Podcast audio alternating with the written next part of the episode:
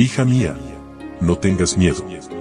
Un devocional que te ayudará a aliviar tus preocupaciones, mientras aprendes a vivir en la paz del Dios Todopoderoso.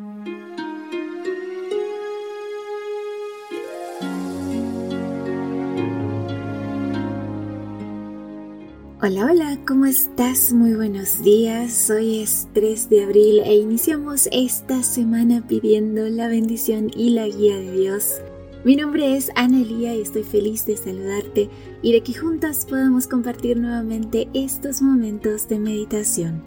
Reavivamiento y reforma es el título para hoy y nuestro texto bíblico se encuentra en 1 Samuel capítulo 7 versículo 7. Cuando los filisteos supieron que los israelitas estaban reunidos en Mizpah, los jefes filisteos marcharon contra ellos. Los israelitas al saberlo tuvieron miedo. Israel seguía sometido por los filisteos, el arca había desaparecido del santuario y permaneció en el olvido.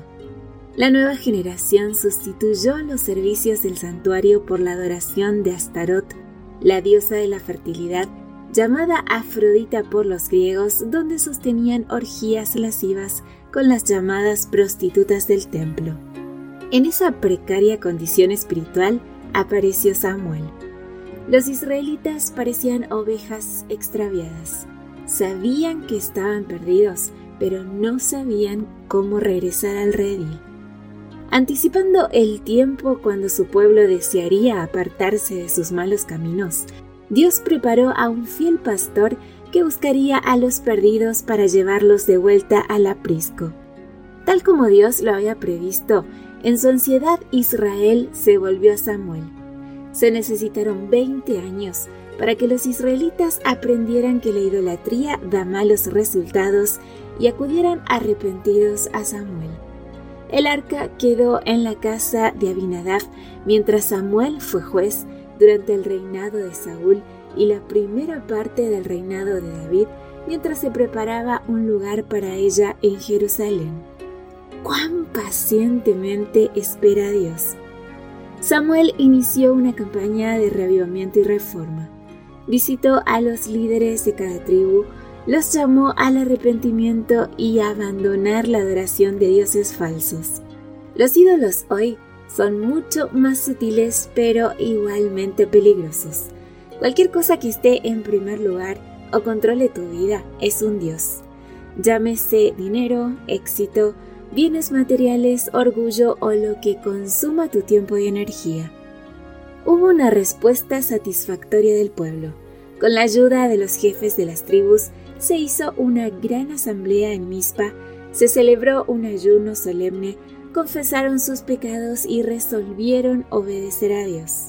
Individualmente, debemos humillar nuestras almas ante Dios y apartar nuestros ídolos. Cuando hayamos hecho todo lo que podamos, el Señor nos manifestará su salvación. Este reavivamiento fue interpretado por los filisteos como una amenaza de independencia y se prepararon para atacar. Cuando haces reformas, el enemigo arremete contra ti, pero no te detengas. Un reavivamiento de la verdadera piedad entre nosotros es la mayor y más urgente de todas nuestras necesidades. El buscar esto debe ser nuestro primer trabajo.